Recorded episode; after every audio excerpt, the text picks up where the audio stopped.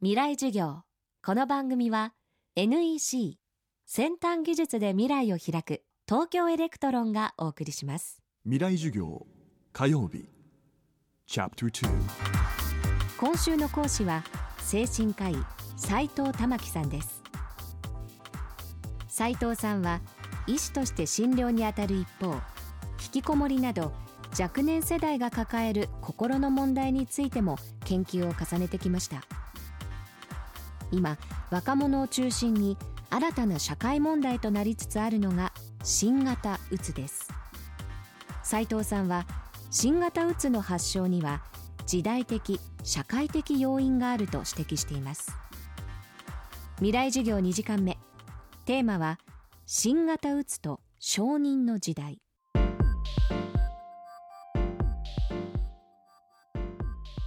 うつ病というのは昔からあの適応の病と言われています。つまり社会の価値規範がどういうものであるかによって病気の状態が変わってくると、いう説があって私はそれ正しいと思ってるんですけれどもその流れで言うとですね、えー、かつての古いタイプのうつ病っていうのはいわゆる高度成長期に形成されてきたような、まあ、勤勉が素晴らしいとか組織の一員として社会のために頑張ることが素晴らしいとかまあ、そういう価値規範をみんな疑わなかった時代の病気であるというふうに言えると思うんですよね。だからまさにそういう価値規範に過剰適応した人がなる病気だったと言っていいと思います。現在はですねもうそういう価値規範は流行らないと特にニューエコノミー以降頑張っても全く報われない人々が大量に出てきていることを考えますと勤勉の論理っていうのはもう全く流行らないと言いますかね誰も信じられなくなってきてしまったということがあります。ただあの若い人々が共有している価値規範が一つあるとしたらそれはあの承認ですね。人から承認されること。つまりかつてはですね働く理由なぜ働くのかと。聞かれた場合に、まあ、ほとんど100%の人が食べるためと。答えたわけです。今の若い人もおそらく普通に聞けばそう答える人は多いと思いますが私はその内情はですね実は承認のため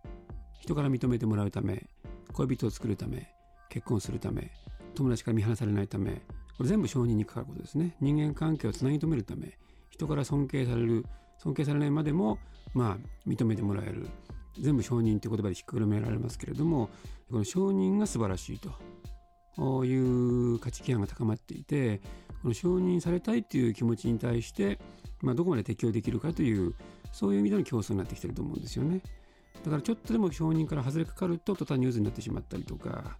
最初から承認を諦めてしまって引きこもってしまったりとかこれ承認をめぐって病んでしまうということが非常に増えたように思います。それと並行してというかほとんど同じかもしれないんですけれども私が懸念しているのは今企業もですね学校社会も言ってみればコミュニケーション偏重主義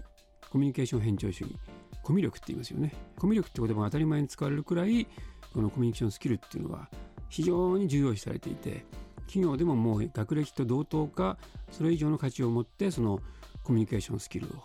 重視する。それからあの若い世代でも、まあ、いわゆるコミュ力を高いか低いかによって学校内部でスクールカーストと呼ばれる身分性が出来上がっちゃったりすることもある。昔はそれこそ運動能力とかね